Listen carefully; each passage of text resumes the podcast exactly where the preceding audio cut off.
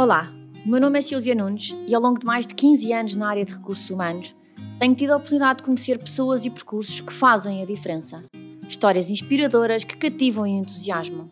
Não há nem duas pessoas nem duas carreiras iguais. E essa diversidade garante que o meu trabalho vale a mesma pena. Daqui nasce a vontade desta partilha.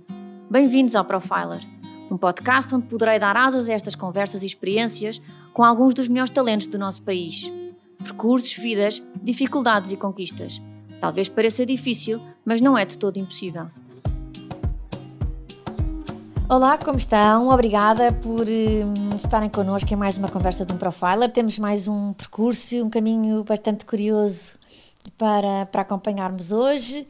Um convidado que conhece muito bem o mundo dos serviços, que tem passado por mais do que um setor de atividade, que dá também outro background, outra experiência, a consultoria, as telecomunicações, a tecnologia e uh, sobre o qual vamos ficar a conhecer bastante mais detalhes hoje. Converso hoje com o Diogo Freitas Oliveira, que é atualmente o diretor da área de apoio ao cliente e qualidade das operações no CTT. Olá, Diogo, bem-vindo. Olá, Silvia, muito obrigado pelo convite. Não, obrigada eu por tão prontamente ter acedido, de facto, ao meu ao desafio para conversarmos um bocadinho sobre aquilo e o caminho que o fez chegar àquilo que é a sua carreira profissional hoje em dia.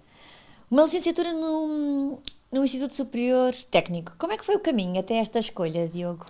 Bom, uh, antes de mais dizer que eu foi com muito prazer que aceitei este convite para partilhar, no fundo, uh, aquilo que é um caminho que eu acho que é, é, acessível e possível a qualquer pessoa que tenha que escolha opções semelhantes à minha, não é? E, e por isso penso que poderá ser interessante e vou tentar uh, partilhar também alguns momentos menos bons que nos levam uh, a, depois uh, a ultrapassá-los e, e, Ótimo, e obrigada. Pode Diogo. ser útil para quem nos ouça. Um, a escolha de economia foi, foi simples. Logo no nono ano, quando fiz os testes psicotécnicos, deu claramente ciências sociais. E, portanto, a partir desse momento, ou podia ser economia ou gestão.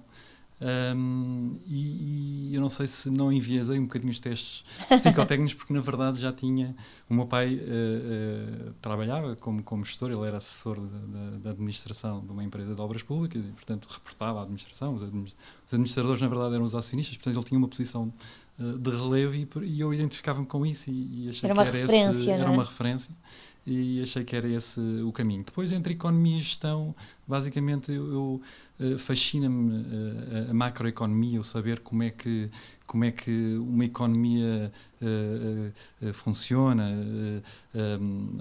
enfim, se, se pensar que, enfim, a riqueza de uma economia é o consumo privado, mais o consumo público, mais o investimento, mais as exportações, menos importações, depois como é que essas variáveis todas interagem entre si, eh, fascina-me e, portanto, achei que, ok, vou fazer, vou construir a minha base em economia e depois, então, ao longo do meu percurso profissional, porque eu não me revia numa, num, num, cargo público, portanto, não ia aplicar na prática os conceitos de, de, economia, mas achava que era um bom background e, portanto, depois a economia, a, a parte da gestão, uh, com, com, a experiência profissional e depois com o MBA, uh, faria o resto. E, portanto, escolhi uh, economia e, e, não me arrependo, não, não me arrependo nada do, do curso que. E quando, quando estava, durante o curso e depois quando estava próximo de o terminar, hum, foi ponderando assim os primeiros passos que queria dar, naquela altura delineou de alguma maneira ou seja, criar intenção nos passos, intencionalidade naquilo que queria fazer ali para a frente. Lembra-se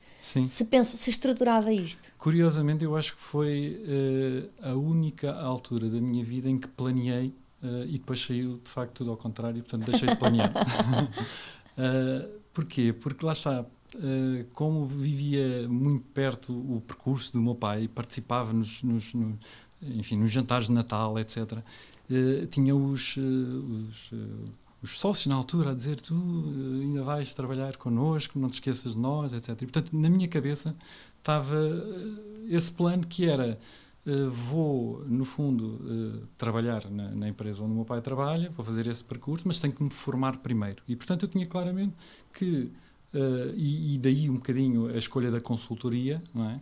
como primeiro passo, porque queria aprender e depois in integrar a empresa já com algum, com algum know-how. Mas, enfim, depois saiu tudo ao contrário. Acabou de mencionar a, consultoria. Esteve praticamente seis anos em consultoria na, na Accenture, logo no início da sua carreira. considerou de facto que esta escolha era uma vantagem competitiva depois em termos de futuro? Essa escolha da consultoria inicial pode fazer isso? Sim, sem dúvida, sem dúvida. Eu acho que a consultoria é um primeiro passo muito interessante em qualquer carreira. Uh, uh, na altura, uh, as consultoras proporcionam e proporcionavam e proporcionam um conjunto de experiências que servem de base para depois uh, o nosso desenvolvimento profissional. Primeiro porque conseguimos funcionar por projetos e, portanto, temos acesso em pouco tempo a várias realidades, a várias atividades, a várias, a várias empresas. Um, depois tem, no fundo, todo um, um knowledge base que, e experiência de outros projetos e, portanto, facilmente conseguimos sentir que estamos no state of the art, ou seja, que temos, temos, estamos com os melhores e que sabemos o que é que está uh, uh, neste momento a vigorar nas Há melhores muitas práticas, interações, não é? não é? São muitos são setores, pessoas, muitas coisas diferentes a acontecerem todos os É, dias. sem dúvida. E depois a, a- a tal eh, possibilidade de ter acesso a várias realidades, nomeadamente no estrangeiro. Portanto, a possibilidade de teres formação eh, fora, de, de- de termos projetos fora. Portanto, tudo isso eh, penso que, que é inigualável. E, portanto, eu acho que é uma excelente escola e um primeiro bem. Foram seis anos muito enriquecedores. Foram, foram. E eu posso, posso dizer até porque, dando, dando alguns exemplos. Eu, eu- o, meu primeiro, eu tive também alguma sorte no meu percurso na Accenture, porque normalmente 90% das pessoas começavam a programar. E eu programei só três meses.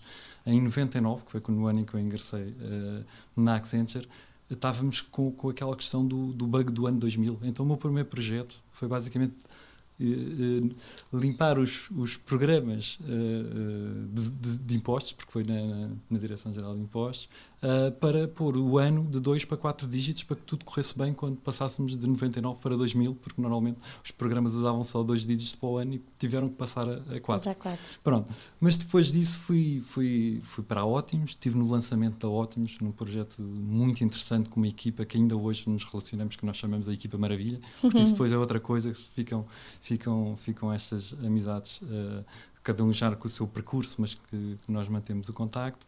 Depois tive um projeto, por exemplo, também muito interessante, Revenue Assurance, eh, no Brasil, Uh, que aparentemente poderia ser assim um projeto, enfim, algo técnico, não é? Porque é onde é que estávamos a perder receita? Na altura era um operador da Amazónia, a Amazónia Celular, que estava a perder receita, ou seja, as chamadas uh, que eram faturadas não correspondiam ao número de chamadas entradas. Portanto, estavam-se a perder CDRs.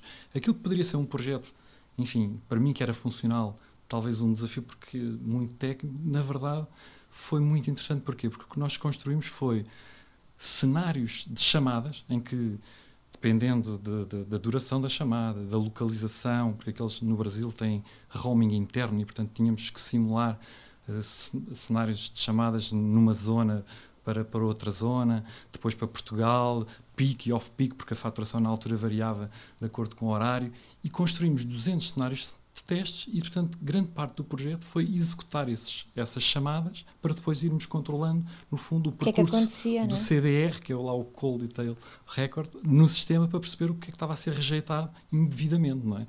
Ah, e, portanto, envolveu eu ir para Manaus para fazer algumas chamadas para outras zonas do, do, do Brasil. Na altura envolveu, inclusive, a minha namorada, que é atualmente a minha esposa, que teve que receber uma chamada de uma pessoa que não conhecia de lado nenhum, que no fundo estava em roaming, portanto era um cliente da Amazónia que estava localizado em São Paulo, tinha que fazer uma chamada internacional para Portugal e ela teve ali 10 minutos a falar com uma pessoa que não conhecia só para nos ajudar. Mas, portanto, é um projeto que foi super interessante e que, de facto, depois descobriu-se, de facto, investigando depois o CDR, o que é que estava a acontecer no sistema. E, e, e, portanto, são, são, São experiências, experiências, é? Dentro de um- eh, de um- muito enriquecedoras. Da mesma função são, são experiências muito, Muito variadas. muito variadas que, que enriquecem imenso. É verdade. Da Accenture hum, assumiu a função de responsável da área de Customer Service da antiga PT Pro, não é? Uhum. hoje eh, do Grupo Altice. Como é que foi na altura integrar eh, o mundo das telecomunicações? Eh, já, vim, já tinha experiência em projetos de consultoria ligado a essa área, mas sobretudo porque vai gerir uma área fulcral no mundo das telecomunicações. Como é que foi esta experiência? É verdade. Hum, para já, valorizar o facto de ter sido por convite. Ou seja, isto acontece também normalmente hum, em consultoria, eh, porque temos bastante contacto com importantes eh, stakeholders e do lado do cliente, e portanto surgiu o convite. Eu, na altura estava a fazer um, um projeto de de internalização dos back-offices para a PT Pro, que era a empresa de serviços partilhados, uh, e portanto depois surgiu o convite de criar de raiz a área de serviço ao cliente. Porquê? Porque estávamos assente, como a PT Pro no fundo foi criada para centralizar os, os, os serviços de suporte e, e para ganhar eficiência é importante criar um serviço ao cliente de forma a acabar com as informalidades e, portanto, focar as áreas de back-office no seu core business e, com isso, obter ganhos de, eficiência. E, portanto, foi, de facto, um projeto de raiz. Tivemos que montar um novo sistema, uh, montar todos os processos, a equipa, e, e, e, foi, foi, foi interessante e foi o meu, enfim, a minha incursão uh, no, no, mundo das telecomunicações que depois durou, durou e, e, de certa forma ainda dura. Mas nesta altura também é quando decide e, salvo erro, faz o seu MBA. Uhum. Já tinha falado logo no início da nossa, da nossa conversa, tinha dito que tinha pensado em formar-se, fazer licenciatura, um MBA. Já tinha essa ideia desde cedo de que um, um dia gostaria de fazer um MBA? É verdade. Que já concretizou nesta altura? Concretizou nessa altura precisamente porque eu, eu tinha necessidade e tenho necessidade de estar sempre a aprender. E, e na altura estava há três anos nesta área de serviço ao cliente, foi a altura que eu achei, bom, está estabilizado, vou-me meter no, no MBA. E na verdade foi o Executive MBA e até filo cedo mais, porque filo com 29 anos e, e o Executive MBA está feito para quadros de, de, de, topo. Eu, na verdade, ainda não era um quadro topo, era um quadro médio, é? era, era responsável de departamento uh, e por isso, até na altura, quando fui entrevistado pelo, pelo, pelo enfim, o responsável pelo MBA, ele teve ali algumas reticências e falou com um conhecido dele, um amigo dele que era administrador, que deu boas referências minhas, então fui aceito no, no MBA. E a verdade é que uh, correu muito bem porque eu acabei por ser até o, o, o mais novo e fui o melhor aluno uh, uh, do Executive MBA. Aliás, fui, fui até colega também da, da, da, Mariana, que conheci, que veio cá recentemente. Da Mariana Galindo. Sim. Da Mariana Galindo. Um, e é engraçado porque isso, eu, enfim, foi um pouco quase por acaso que, que, que, que, correu bem. Eu não sou, enfim, eu na minha licenciatura não, não, não fui um aluno excepcional, não é? fui um aluno uh, médio, mas uh, o MBA, como era algo que eu queria fazer, uh, tirei muito proveito das aulas e, e, e de facto, e, e depois foi quase por acaso. Eu costumo dizer que fui o melhor aluno um pouco por acaso, porque no primeiro teste correu bem e tive uma boa nota e depois quis manter o padrão e, portanto, dediquei-me, se calhar, mais do que. Tinha aí seria, um extra seria, de motivação, exato, não é? Um extra de motivação. E, e, mas, de facto, tive colegas, uh, todos eles me ensinaram muito. Aliás, o, o, esse Executive MBA tem esse esse cariz de a troca de ideias durante as aulas é muito enriquecedor porque é pessoas com bastante experiência. Eu no meu grupo de trabalho, enfim, tinha diretor-geral da Bertrand, tinha, tinha diretores de supply chain, um administrador financeiro uma transportadora, gestores hospitalares, enfim. Uh, e dos trabalhos de grupo, uh, muitas vezes eu, como até não tinha ainda tanta experiência como eles, via-os uh, trocar ideias, mas depois no final pelo meu background de, de, de, consultoria, acabava por estruturar e eles uh, uh, faziam uma boa combinação. Eles hoje até uh, ainda me valorizam muito, a gente ainda mantemos muito contacto. E eles na verdade, atribuem-me a mim o mérito de, no fundo, de organizar os trabalhos e termos todos boas notas, mas na verdade as ideias eram deles porque a experiência era deles. Eh, no fundo, eu acabava por estruturar um pouco, eh, que é aquilo que muito na consultoria nós fazemos, não é?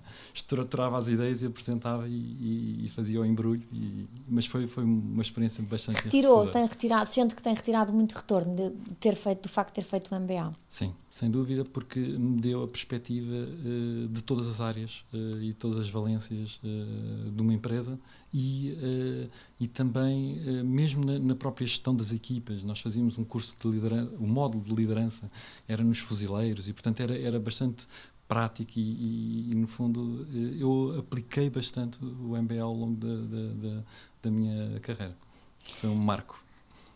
Passou por, hum, para, para diferentes funções, ainda dentro, na altura do grupo PT, foi também durante algum tempo IT Director, nesta altura estamos mais ou menos em, em 2009, já vivíamos numa, numa correria também do ponto de vista de tecnologia. Esta função do IT Director que, acaba por assumir era uma função diferente daquela que tinha até então, porque embora tenha tido muita experiência com base tecnológica, não é? Assumir a função um, de responsável da área de tecnologias de informação é completamente diferente daquilo que tinha vindo a fazer é. até então.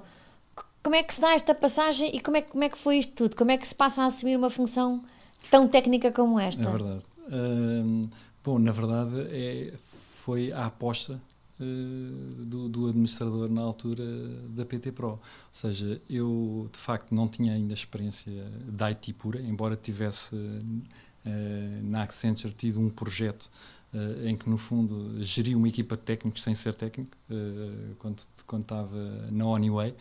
Um, mas na verdade eu era visto como uma pessoa eclética porque tinha um, um, background de consultoria uh, em que tinha alguns projetos muitos ligados à área de customer care, mas também alguns ligados à implementação de sistemas e acharam que uh, enfim, ainda por cima, essa passagem para a IT Director foi a minha passagem para diretor de primeira linha. Foi o meu primeiro cargo de diretor de primeira linha na PT.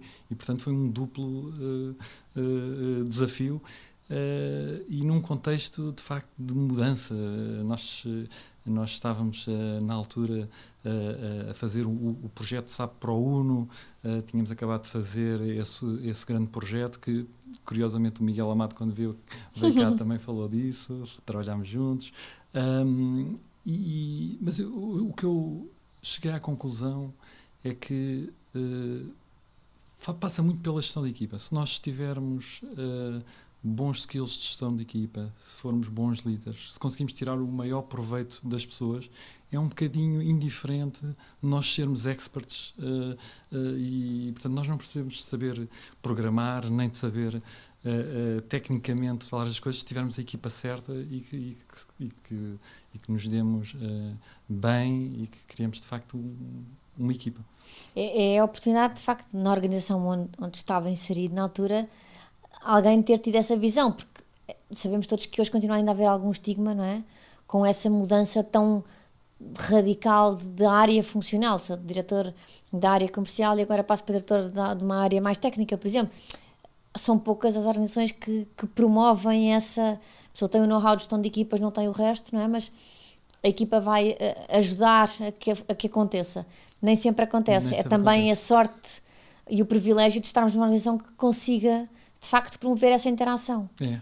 É verdade, e, mas a verdade é que há uma tendência agora, nas, nas, nas, até nas metodologias agile, de cada vez mais juntar é, o IT e o negócio e trabalharem como, como, como equipas uh, juntas, multidisciplinares, porque acaba por, por depois uh, facilitar uh, e se, enfim, haver resultados mais rápidos e, e, menos desfasados daquilo que eram os requisitos iniciais e, portanto, Uh, mas o output foi, é mais diverso também, é, não é? Mas, mas este, em 2009 isto não era ainda uma tendência e, portanto, de facto foi, foi um, algo que eu tenho que agradecer a quem, a quem, a uhum. quem apostou em mim.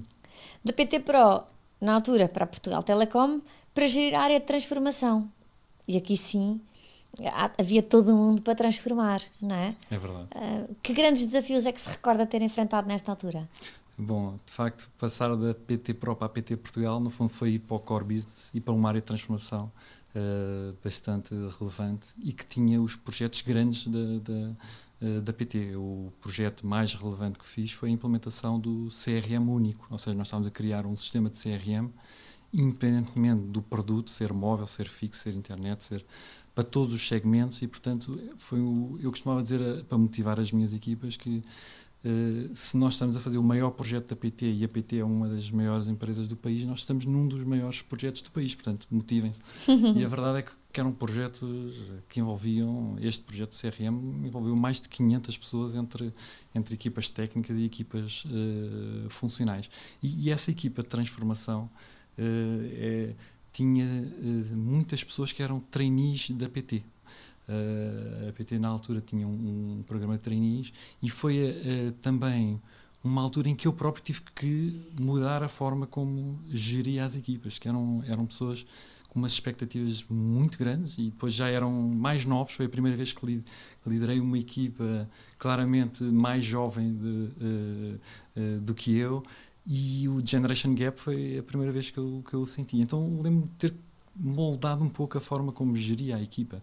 Uh, por exemplo, as reuniões de equipa, uh, eu, eu, tentava encontrar vídeos motivacionais onde, onde lhes mostrava e depois debatíamos o que é que, que, é que, que, é que significa este vídeo. Lembro de um, um, um clássico, só para dar um exemplo prático de, de um vídeo uh, em que, enfim, um, uma empresa de logística tinha um problema em que algumas uh, embalagens de pastas de dentes uh, saíam vazias e aquilo gerava algumas reclamações, então essa empresa passou, chamou uma empresa de consultoria que fez um estudo analítico em que punha uma balança e depois com um braço hidráulico para retirar os, os pacotes que não tinham.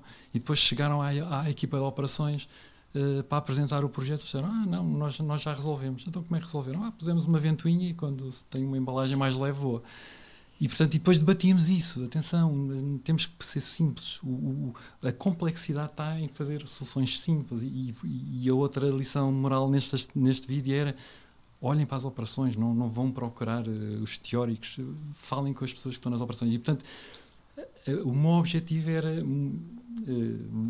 uh, fazê-los pensar e mostrar claramente que, embora eles tivessem aquelas ganas de sucesso e que achavam que eram uh, uh, já preparados, que ainda tinham a aprender e, portanto, fazíamos, fazia esse exercício. Outro, por exemplo, era uh, situações de improviso. Eu, eles, como se, enfim, se achavam bons e, e, com razão, porque eram bons, eram escolhidos a dedos. Nós íamos buscar os melhores das universidades e depois era-lhes vendida essa, essa perspectiva de subida rápida, não é? Então eu gostava de lhes lançar desafios de, de improviso em que eu lhes dizia: Olha, tens de falar dois minutos seguidos sobre um tema que eu te vou dizer agora. E podia ser um tema completamente disparatado, de género uh, a importância de trabalhar descalço. Ele tinha que falar dois minutos sobre isso, que era para treinar o improviso. Portanto, o meu objetivo é, é, desenvolver. Eu adoro desenvolver as pessoas e, e, e, portanto, moldei também um pouco a forma de trabalhar conforme o tipo de equipas que tinha. Mas essa, essa fase de transformação da PT foi, de facto, uh, magnífica. Fizemos projetos muito, muito, muito relevantes. Teve ainda hum, também mais alguns desafios internos de outras funções eh, no grupo. Acha que, e já falámos há bocadinho há pouco na oportunidade que teve de passar da área de de apoio ao cliente para a área de tecnologia. São estas mudanças, e muitas vezes também não tem que ser de subida na vertical, pode ser estas mudanças horizontais, um departamento ao lado, que também promovem que possamos ir fazendo a nossa carreira dentro da própria organização, sem ter necessidade de procurar fora da nossa organização. É, sem dúvida, sem dúvida. E eu acho que uh, o, o facto de nós uh, sermos chamados para novos desafios, mesmo que seja de facto em outras áreas, sem que haja uma, uma subida hierárquica, é, é, é, sinal que nós estamos ao serviço da empresa e somos uh, flexíveis o suficiente para confiar em nós sempre que há, há um desafio. E, portanto, uh, eu orgulho-me de nunca ter estado muito tempo uh, na mesma função e, e, e, não ter estado porque fui chamado para desafios muito interessantes. Eu, depois da transformação, fui chamado novamente para a PT Pro porque estávamos a trabalhar muito diretamente com a Oi e havia um projeto uh, uh, Albava que era vamos fazer uma PT Pro para Portugal e para o Brasil e isso implicava uh, a criação de 2 mil postos de trabalho em Portugal, o que era excelente numa altura de crise em que estávamos. Então lembro-me ter estado um ano em que praticamente tive 15 dias no Brasil, uh, 15 dias em Portugal, um, a, a, preparar um pouco essa transferência uh, dos serviços para, para Portugal. E, portanto, uh, orgulho-me muito de ter feito um percurso bastante variado e, de facto, não é preciso uh, mudar de empresa para se ter desafios em áreas completamente diferentes e, e, e, e pronto, e, interessantes.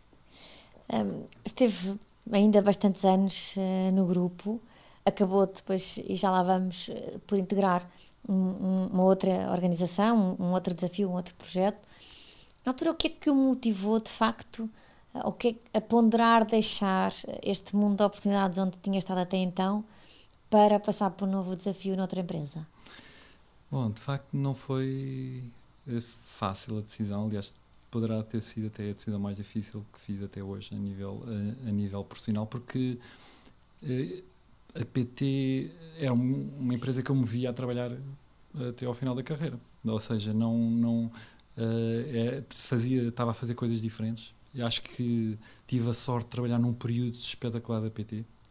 de transformação também, em que eh, de, em que se introduziu a televisão, depois do spin-off, onde se desenvolveu depois a parceria uh, com o Oi, enfim, um, um mercado muito dinâmico no, no, lançamento de novos produtos e serviços e, portanto, não havia necessidade de mudar. Uh, entretanto, com, com a entrada da Altice, eu estava com, com, com 39 anos, a minha direção, que era uma direção de serviço, e, portanto, era uma direção tinha gestão documental, tinha compras, tinha coisas variadas, portanto, eh, dentro da reorganização, uh, naturalmente foi uma das direções distintas e eu faria o mesmo se estivesse do lado de, de, quem estava a fazer a reorganização. Portanto, encarei isso com naturalidade. Um, e, e, curiosamente, para além de, estar numa fase em que, ok, 40 anos se calhar é o momento de mudar, e de estar numa situação, e, e não tenho razões de queixa, porque uh, na verdade até fui depois trabalhar com, com, com o CCO, não é? Com, com o João Zuct e ele sempre me deu muito, muito apoio, mas eu, enfim, percebi ao final de, de alguns meses que o caminho agora uh, ia ser um, caminho mais de consolidação e eu queria trabalhar, uh, queria ter desafios mais de, de expansão, não é? Um, e portanto foi nessa altura que, que tomei a decisão. Eu sabia que uh, havia interesse também da, da PT, da Altice na altura, em reduzir o número de, de cargos e eu vou dizer, bom, vou-me propor a, um, a, uma, a uma negociação, ainda sem ter nada uh, em concreto. Um, e, portanto, uh, houve aí também um fator pessoal um, que, que, influenciou. Uh, eu acho que é a primeira vez que vou falar disto abertamente, mas basicamente eu, eu sempre fui muito pouco avesso ao risco. E, portanto, uh, aquilo, conforme enfim, nós vamos aumentando os rendimentos, aquilo que normalmente as pessoas poupam, eu investia. E investi muito uh, em ações, até numa altura em que o mercado, enfim, fui ganhando algum dinheiro durante muito tempo, mas o problema de quando se investe nas ações é quando se começa a perder, em que tem que tomar a decisão se assumimos a perda ou se voltamos a investir para tentar recuperar. Enfim, aquilo depois criou ali um, um bolo um bocado grande e eu perdi, com a altura do Banif e do BCP, perdi bastante dinheiro. E então, para me castigar, disse assim: não, agora vais ter mesmo de pôr numa zona de desconforto e vais aproveitar uh, aqui esta negociação de saída para, uh, uh, pelo menos com isso, cobrir parte das tuas perdas. E, portanto, foi esse desafio que a me fez. E, e, foi, portanto, por este conjunto de variáveis que me fez decidir. Não, Tomar a decisão. Tomei a decisão de, de, de sair e, e, na verdade, não me arrependo nada. Integrou depois, na altura, a, a Timoí, foi, foi uma função de Delivery Director. É, era também uma altura, isto era uma altura super inovador, marketing interativo, os portais. O que é que retirou de melhor de, desta experiência neste mercado tão novo que era na altura? É verdade. Uh, a Timui é, é, uma empresa que não é fácil de trabalhar. Uh, uh, basta consultar o Glassdoor para se ver que de facto é, é, é, uma empresa que nem toda a gente se adapta. Embora eu tenha tido uma excelente experiência na Timui. desafiante, de facto, Uh, temos que trabalhar bastante, é muito intensivo, uh, mas é um mercado uh, diferente. eles trabalham numa área de, de, no fundo, de serviços de valor acrescentado que em Portugal não é, não está desenvolvida. Basicamente, a Anacom não permitiu que aquela se desenvolvesse, mas noutros países tem muita relevância. no Brasil, sim, sim. por exemplo, representa 30% da receita dos operadores este tipo de serviço. E, portanto, é uma empresa com muito mérito porque exporta 95% é exportação, porque tem a sede cá e, e portanto, uh, emprega muita gente também. E trabalha em áreas de facto uh, novas. Foi, foi o meu, a minha primeira incursão pelo desenvolvimento de aplicações. Nós fazíamos uh, jogos que depois, enfim, davam origem a, a, sorteios, portanto havia ali uma gamificação.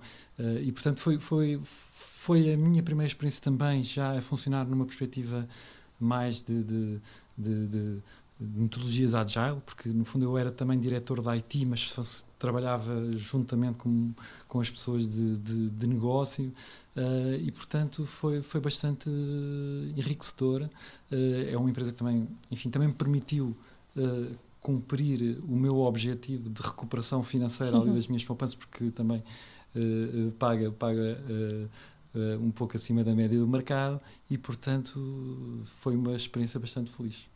Mas sabia, obviamente, que não era, não era por muito tempo. Uh, uh, e, e, a verdade é que eu só procurei emprego, na verdade, duas vezes. Foi quando comecei, quando saí da universidade, e por acaso foi, foi pouco tempo, porque a Accenture surgiu muito rapidamente. Eu costumo dizer que tive os melhores três meses da minha vida, porque eu acabei o curso em julho, em setembro fui contratado para a Accenture, mas eles só tinham um curso de formação em dezembro.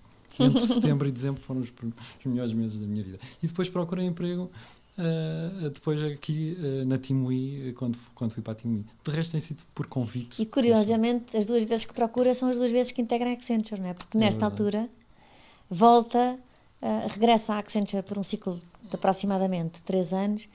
E a minha questão é, para quem, por exemplo, como eu, nunca passou por isso, como é que se gera o, o facto e a hipótese de de regressarmos a uma empresa onde já, onde já estivemos a colaborar anteriormente, que saímos e que agora manifestamos interesse em voltar.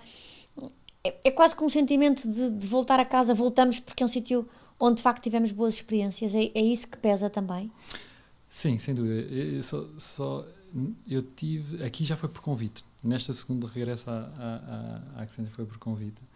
E de facto pensei se era o melhor caminho voltar ao sítio onde fomos uh, felizes, não é? Uh, há sempre aquele sentimento de que será que vai correr bem, uh, será que não vai, mas por outro lado temos o conforto de, de estar numa casa que já conhecemos, embora, enfim, em, nestes 12 anos ou 13 que passaram entre a minha primeira estada uh, e esta, encontrei uma Accenture, enfim, muito maior, não é? Eu tinha 700 colaboradores quando eu saí, voltei com 3 mil e fui para uma área de negócio diferente, e isso também ajudou. Eu saí Uh, e tive a minha primeira estada toda em consultoria e quando me surgiu este convite foi um convite para a área de operações uh, e, e o desafio eu posso dizer que foi o, o, ano profissional mais desafiante da minha vida foi este regresso, o primeiro ano de regresso à Accenture porque o desafio foi enorme uh, estávamos a fazer um projeto multinacional na área de,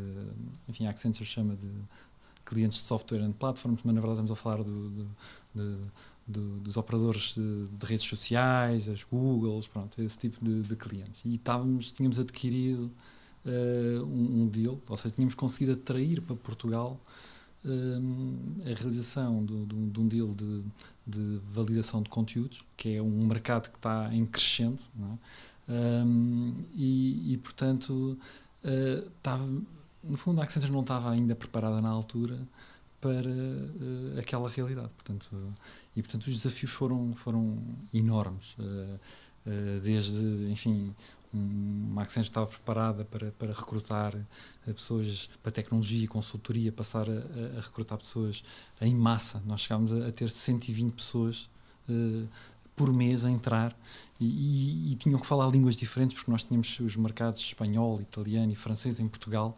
Portanto, nós chegámos a, a ter que nos reinventar para conseguir uh, uh, uh, essa, essa proeza. Chegámos a ir diretamente às universidades, fazer roadshows para atrair e contratar logo. enfim, chegámos um dia, num fim de semana, recrutámos 70 pessoas nativas de Espanha, porque fomos a, a uma universidade fazer um roadshow em Sevilha, por exemplo. Mas pronto, isto para dizer que houve muitos uh, desafios. O cliente queria crescer, mas a qualidade ainda não estava lá. Uh, nós, porque tínhamos que crescer, as equipas uh, não estavam preparadas para assumir um cargo, mas na verdade, a recrutar 120 pessoas por mês, tínhamos que ter team leads, mas os team leads estavam a ser promovidos antes de estar preparados para tal e, portanto, tínhamos que fazer todo um, um upskilling à, à pressa. Uh, enfim, foi, foi de facto muito, muito desafiante, mas uh, enfim, correu bem e hoje em dia uh, a Accent está muito preparada e está a continuar a crescer nessa área brutalmente. E, e, e eis que em pleno início de pandemia integrou a estrutura do CDT com a função que tem ao dia de hoje. A minha primeira pergunta neste seu novo projeto é num momento de plena incerteza, não é? Porque a sua, salvo a sua entrada coincide mesmo com o início da pandemia. Sim, como é, é que toma esta decisão? Como é, que, como é que fez esta gestão de tanta incerteza e uma mudança profissional significativa nesse, a cruzar com esse momento também? Bom, mais uma vez, uh, foi por convite, surgiu o convite, uh, surgiu uh, por um ex, administrador da PT, que agora está, está, está, está no CTT, e isto, isto só um parênteses, eu fico muito satisfeito por, de facto, ver o, o trabalho uh, reconhecido, não é? Deixamos um legado e quando os convites surgem por pessoas que, de facto, trabalharam connosco é, é um bom sinal e é uma das, das minhas realizações pessoais é, é, é, ter feito este percurso sempre e deixado as portas abertas e, e ter promovido isso. Um, de facto, foi um, acabou por ser um período de bastante incerteza, embora Uh, eu quando uh, decidi ainda estava ali no início da pandemia e portanto e acabei por integrar no início do confinamento portanto eu, eu uh, quando entrei no CTT foi a 30 de, de, de março as pessoas já estavam confinadas e portanto eu fui lá buscar o meu computador e fui para casa e portanto mas eu Acho que uh, as coisas têm que acontecer. Eu, eu acredito muito no, no, destino e na adversidade. Eu tenho um princípio que é se alguma coisa de mal aconteça é para não acontecer algo pior. E, portanto, isso, isso nunca questionei se era o momento certo ou não era. Foi o momento em que se conjugaram os astros e, portanto, eu tinha que uh, ir em frente e, e, e, portanto, correu bem. Uh, curiosamente, acho que nós temos que ver o lado positivo das coisas e o facto de ter estado em confinamento, ao contrário do que poderia parecer foi melhor para a minha integração, porque eu consegui falar com todos os diretores na altura do CTT, ou quase todos, a grande maioria, um, em, em, Teams. Aliás, eu estava muito habituado a trabalhar em Teams porque o, na Accenture o deal internacional, aquilo havia o mesmo deal em vários países e, portanto, já havia muita, muitas reuniões em Teams, estava habituado a essa, essa, essa um, rotina e, portanto, quando cheguei ao CDT também estava perfeitamente ambientado para trabalhar em. em no fundo, ganhou ali um tempo crucial que, se calhar, se estivesse no dia a dia da empresa. Não teria. Não teria. É verdade. Tinha entrado logo ali numa, numa velocidade alucinante e não, não teria este tempo para, para aprender, para falar com, com, com, com os outros diretores e me enturmar também. Porque a função que foi assumir também exigia isso, não era? É muito importante esta interação e este conhecimento dos seus pares e, e das pessoas que são de alguma maneira depois também seus clientes internos. É? Exatamente, é? sim. É uma área muito, muito transversal. Um, portanto, eu, tenho a responsabilidade do, do, do apoio ao cliente uh, e, portanto, tem, temos aqui toda a componente Customer Care que, que, que, serve todas as áreas da empresa uh, e depois tenho algo que é a qualidade das operações. E a qualidade das operações, o controle de qualidade das operações pode ser o que nós quisermos. Pode ser uh, um controle de reporting em que eu só espelho números ou pode ser, de facto, tentar pôr na minha missão a melhoria da qualidade e, e, é isso que eu procuro, porque neste meu percurso entre consultoria e operações e IT, na verdade, no CDT está-me a permitir conjugar isto tudo, em que eu, no fundo, giro uma operação, eh, mas que tenho também a função de a melhorar e, portanto, ter o espírito de melhoria contínua e de implementação uh, de projetos. E agora, até mais recentemente, uh, fiquei também responsável pela transformação das operações. Criámos um, um comitê de transformação, porque os CTT, de facto, estão numa fase também bastante de transformação e, portanto, agora também acumulo essa responsabilidade de, de, de transformação das operações.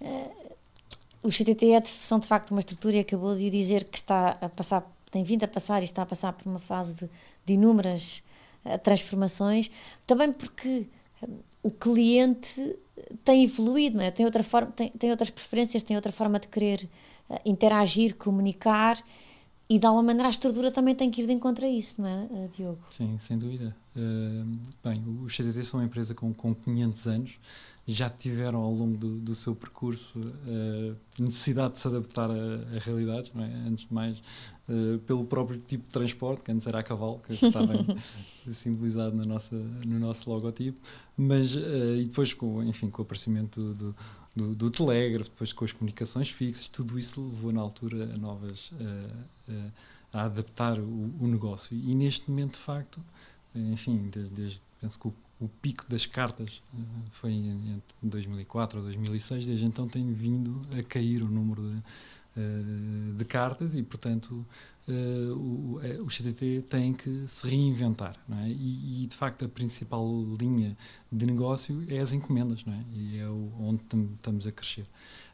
para além de, outras, de, de, outra diversificação que os CTT, entretanto, foram feitos, com a criação do banco e com, com posicionamento agora nas áreas de BPO, de facto, onde a aposta maior agora é, é, é nas encomendas e estamos, temos posicionado como um, um promotor do e-commerce e desenvolvimento do e-commerce em Portugal, que embora tenha crescido muito no, durante, durante agora esta peak season, se compararmos com países da mesma dimensão, por exemplo, como a Holanda, em termos populacionais, tem um e-commerce é sete vezes superior ao, ao, de Portugal, portanto ainda há uma grande margem de crescimento. Uh, mas de facto as necessidades do cliente na área de encomendas é, é, totalmente diferente. E de facto aquilo que o carteiro fazia, que era basicamente entregar as cartas uh, sem qualquer interação com, com, com o cliente, nós temos que os adaptar. Isto também há aqui uma grande mudança cultural que é preciso fazer para além da mudança de sistemas, mas de facto o, o, cliente está à espera de ter a possibilidade de escolher a janela horária, está à espera que o contactem uh, uh, uh, se caso não, não consigamos entregar e que lhe demos a possibilidade de escolher onde é que quer que seja entregue e portanto há aqui um conjunto de, de novas necessidades por força de, de, desta, desta mudança mais para, para o desenvolvimento das áreas de encomendas que, que, que, traz um desafio grande ao CTT.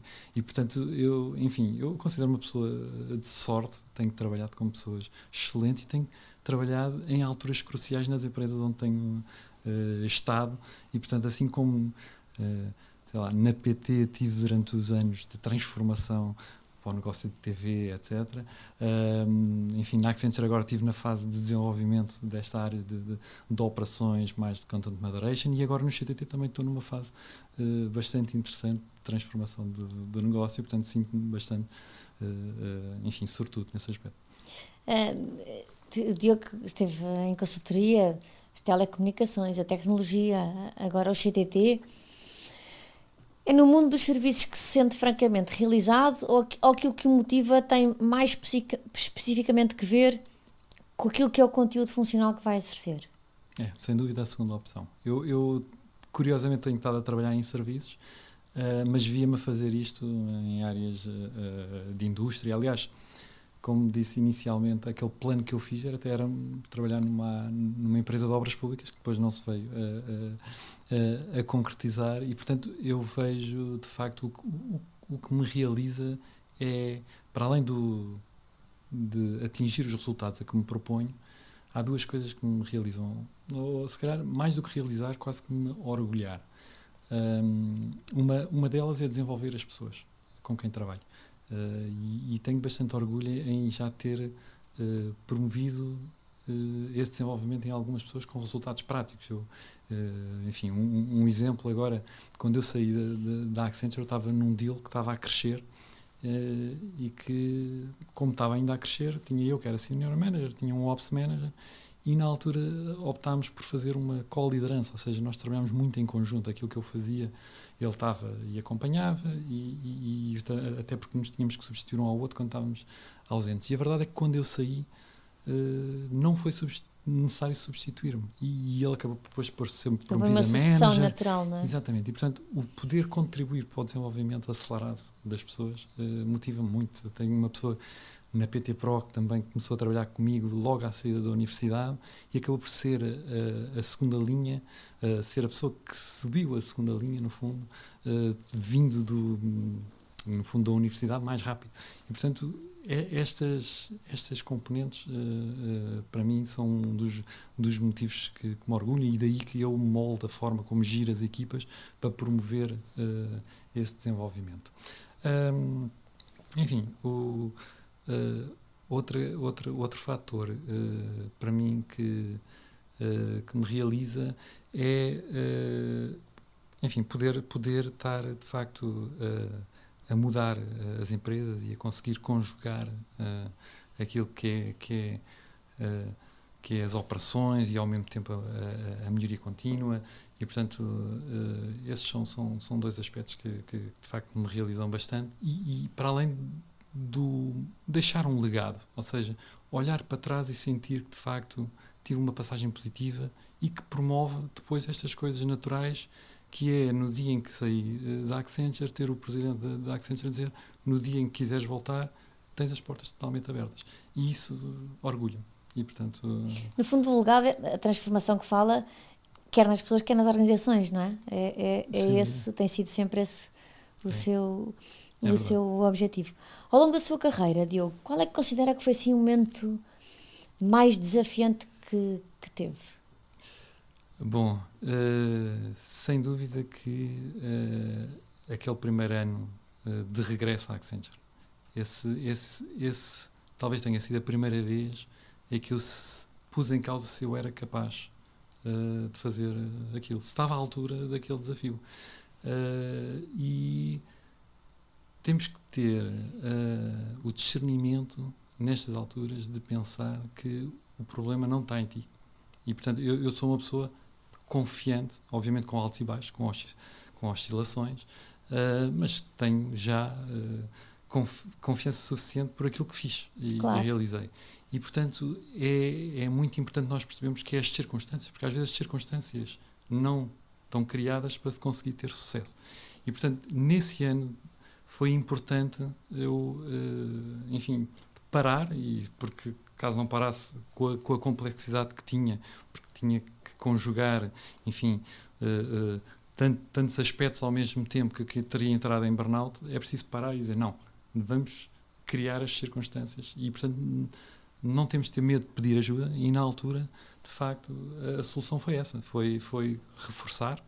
Uh, tivemos, tive a sorte de trabalhar com uma, uma pessoa que, que, da Accenture, que estava em Business Excellence, e que acabámos por fazer ali também uma co-liderança em que ele tratou do aspecto, nós dizíamos que dividíamos, ele era up and out, eu era in and down. Ou seja, uhum.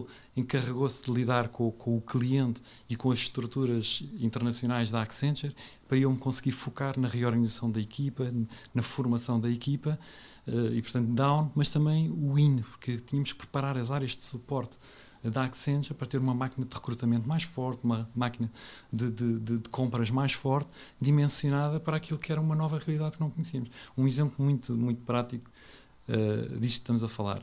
A gestão de, de conteúdos faz com que uh, o colaborador uh, seja o centro. Nós, porque é um trabalho duro a nível de gestão de, eles veem aquilo que mais ninguém quer ver. E portanto na altura o well-being passou a ter um papel crucial. E, e eu lembro-me de tentar a negociar uh, com os fornecedores de laranjas do Pingo Doce e do Continente o mesmo quantidade porque a gente passou a dar um, um, um pequeno almoço ou um lanche no início de turno que era torradas com sumo de laranja que era algo que não fazia não se via noutros deals, isto era tudo muito novo, novo mesmo para a Accenture, mas que na verdade era uma prática corrente no meio uh, de, daquilo que é esta função de gestão de, de, conteúdos. Mas isto tudo para dizer que, pronto, separámos as águas, ele ficou com uma parte, nós ficámos com outra e criámos as circunstâncias. Porque é importante, eu costumo, eu, eu costumo dar um exemplo uh, até de uma questão pessoal, que é uh, que não é profissional. Eu comecei a correr até na altura quando estava no Brasil, de contar esta história.